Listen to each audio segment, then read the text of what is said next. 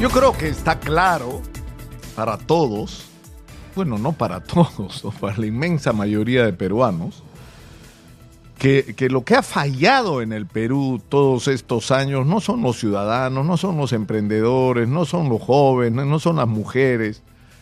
Lo que ha fallado es la clase dirigente, que se ha caracterizado, como recordaba esta mañana Manuel Rosas, por la ineficiencia y la corrupción. Si no somos hoy, pese al crecimiento económico que hemos tenido en las últimas décadas, otro país, es fundamentalmente por la responsabilidad de esta gente que se ha apropiado del ejercicio de la política y que nos ha puesto en la situación en la que estamos. Pero yo creo también que ha llegado el momento en que pongamos en el centro de la discusión, como hemos estado tratando de hacer desde acá, no solo la convicción compartida de quiénes son los responsables, sino que empecemos a buscar con seriedad, con responsabilidad, con perspectiva, la salida de largo plazo a esta situación. Y es por eso que, que, en este contexto es tan importante discutir la necesidad de que el Perú tenga objetivos claros como país, que compartamos un sueño en común del país que queremos dejar para nuestros hijos y nuestros nietos dentro de 30 años.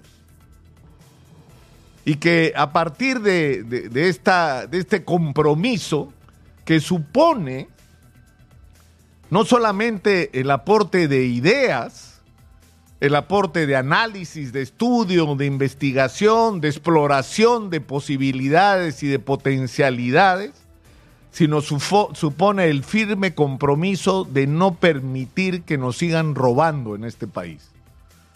Si no acabamos con la corrupción, cualquier esfuerzo que se haga terminará infructuosamente porque al final, en el momento que el cáncer de la corrupción se apodera, como ha ocurrido en el Perú, del ejercicio de la política, todo se corrompe. Las cosas no se hacen en función de que son necesarias, de que son parte de un proyecto nacional, no, se hacen en función de cuánto billete se puede levantar él o los funcionarios que intervienen en las decisiones, punto. Esa es la historia del Perú, por eso hay miles de millones de dólares de obras tiradas. Por eso hay la fila de expresidentes de la República haciendo cola para ir a la cárcel por ladrones, porque eso es lo que son. Entonces, lo importante en este momento es empezar a discutir qué diablos pretendemos hacer con nuestro país partiendo de reconocer qué es lo que tenemos, porque felizmente no somos un páramo. Somos un país riquísimo y riquísimo en aquello que para nuestra suerte el mundo necesita. Miren ustedes, el año pasado no tengo la cifra de diciembre, pero hasta noviembre habíamos exportado 58.172 millones de dólares. La mitad, no más, más de la mitad, el 62% aproximadamente de esas exportaciones millonarias provienen de la minería. Y la mitad de esas exportaciones mineras son de cobre. De ahí viene el oro y de ahí viene el, refinado de cobre. Y el molibdeno, del que prácticamente no hablamos, y el plomo. Entiendo que ese es el orden, los especialistas me podrán corregir. Pero lo que está claro con esta cifra es que tenemos el mineral que el mundo necesita, que para nuestra suerte tiene unos precios extraordinarios en el mercado mundial que no van a durar eternamente. Este es el momento. Porque ese mineral enterrado, como se ha dicho hasta el cansancio, no vale nada.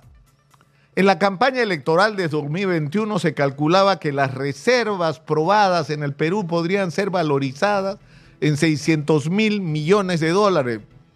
No es verdad. Es por lo menos el doble lo que tenemos en el Perú de mineral enterrado que podríamos sacar porque está identificado y se sabe dónde está. Y lo que necesitamos es activar los mecanismos que nos permitan sacar ese mineral. Entonces ahí viene la discusión. Me van a disculpar, pero eso de la discusión que si la constitución, la nueva constitución, son cojudeces. Lo que hay que discutir es qué vamos a hacer con el Perú. Y en algún momento eso podrá tomar la forma de una nueva constitución, lo que quieran, pero comencemos por discutir los problemas reales. Y uno de los principales es cómo diablos vamos a enfrentar el tema de que tenemos una extraordinaria riqueza minera que el mundo necesita, que somos multimillonarios y más que eso, si es que somos capaces de poner en valor ese mineral, para lo cual hay que sacarlo. Entonces, ¿qué necesitamos? Necesitamos la inversión internacional. Necesitamos a las grandes corporaciones. Hasta Aya de la Torre, cuando escribió el antiimperialismo de APRA, se dio cuenta de esto, que había que negociar con esta gente en los mejores términos posibles para el país, para el progreso del país, aprovechando que tienen dos cosas, dinero y tecnología. Y traer ese dinero y esa tecnología, pero para eso es evidente que hay que darles confianza. Pero ¿cómo vas a confiar en un país donde los que pierden las elecciones no reconocen los resultados, donde vives en un permanente estado de vacancia presidencial colgada del techo? Donde hemos tenido seis presidentes en seis años. O sea, ese país no le puede dar confianza a los inversionistas. Un país donde al hijo de la presidenta lo asaltan. Y la presidenta no puede cuidarse ni siquiera de unos manifestantes que evidentemente no la querían en un lugar hostil, ni a la presidenta se puede cuidar. Más allá de, los afectos y desafectos que tenga la señora Dina Boluarte.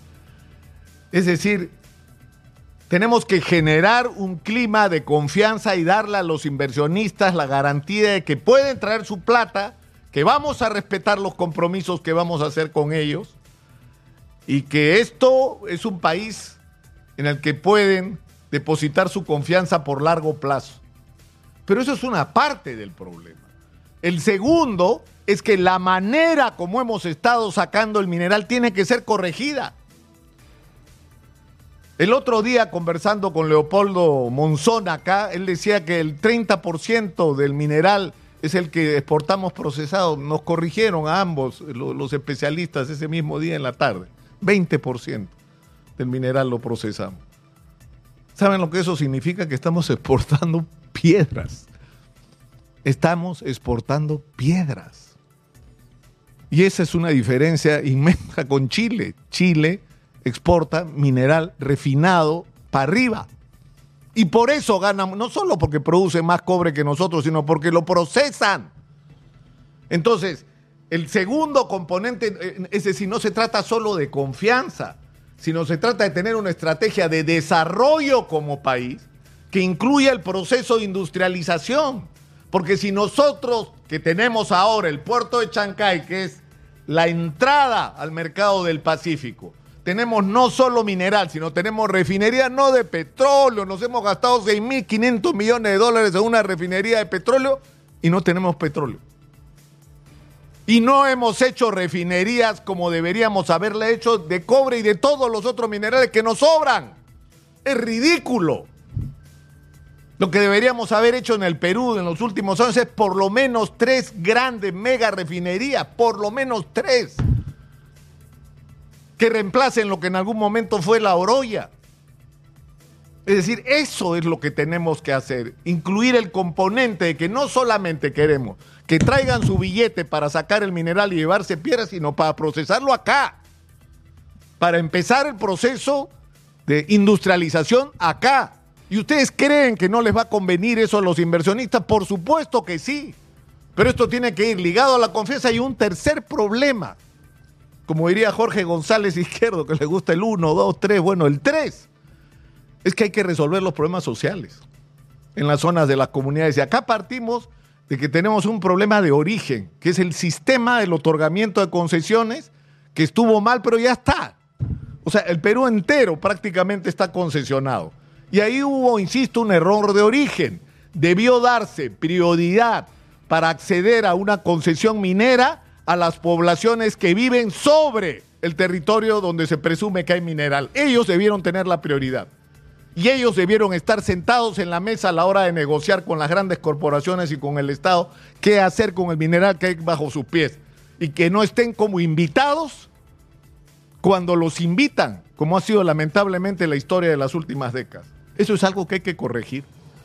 Y corregirlo de alguna manera. Es decir, ya no puedes revertir concesiones que entregaste, pero lo que sí puedes hacer es convertir a los comuneros, a la gente que vive sobre el territorio que es riquísimo en mineral, en socios del negocio, en que sean parte del negocio, en que estén comprometidos con los beneficios del negocio y eso va a producir comuneros millonarios. Bienvenidos los comuneros millonarios y que se conviertan cada uno de ellos en empresarios o en conductores de emprendimientos exitosos. Por supuesto que sí. Pero esto va a suponer un asunto que probablemente a algunos les saque roncha. Hay que descriminalizar el tema social de la minería. Y para eso hay que acabar con los juicios y sacar de la cárcel a quienes han cometido el pecado de dirigir las protestas de las comunidades porque consideran que no han recibido los beneficios. Y por supuesto, hasta donde sé, no hay nadie procesado por la cantidad impresionante de muertos que ha habido en esas protestas. Entonces, yo creo que esto es lo que tendríamos que estar discutiendo. Estamos hablando de la gran y mediana minería, porque el otro tema es el de la pequeña minería, que, que, Polo Monzón dice que en el caso del oro, solo en el del oro, el 30% lo produce la minería informal, ilegal y artesanal, de lo que estamos exportando. Entonces hay que, por supuesto, formalizar, pero esa tiene que ser la agenda. De eso tendríamos que estar discutiendo hoy, porque es nuestra principal riqueza, pero estamos revolcándonos en el fango y los políticos son felices con eso. Y la alternativa, todos quieren ser candidatos a la presidencia. Salgámonos de esto y entremos a discutir estos temas. ¿Cómo vamos a hacer para ganar la confianza de los inversionistas? ¿Cómo vamos a hacer para industrializar lo más que se pueda la extracción de mineral y cómo vamos a incorporar a las comunidades al disfrute de los beneficios, lo cual supone, por último, una profunda reforma del aparato del Estado. No puede seguir ocurriendo que hay zonas riquísimas en mineral donde no hay colegios, no hay infraestructura, no hay agua potable, no hay postas médicas, no hay nada.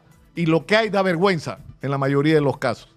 Y eso no es una responsabilidad de las empresas, es una responsabilidad del Estado. Ahí lo dejo por hoy. Soy Nicolás Lucar, esto es Hablemos Claro, estamos en Exitosa, la voz que integra al, Perú. 95.5 de la FM en Lima, estamos en el canal 34 de Movistar. Eh, y, yo sé que, algunos se desesperan porque esto es salirse de lo que son los temas, ¿no? Del día. Yo creo que este debería ser el tema del día. Esto es lo que debería tenernos locos discutiendo cómo hacemos para aprovechar las oportunidades. Pero en fin.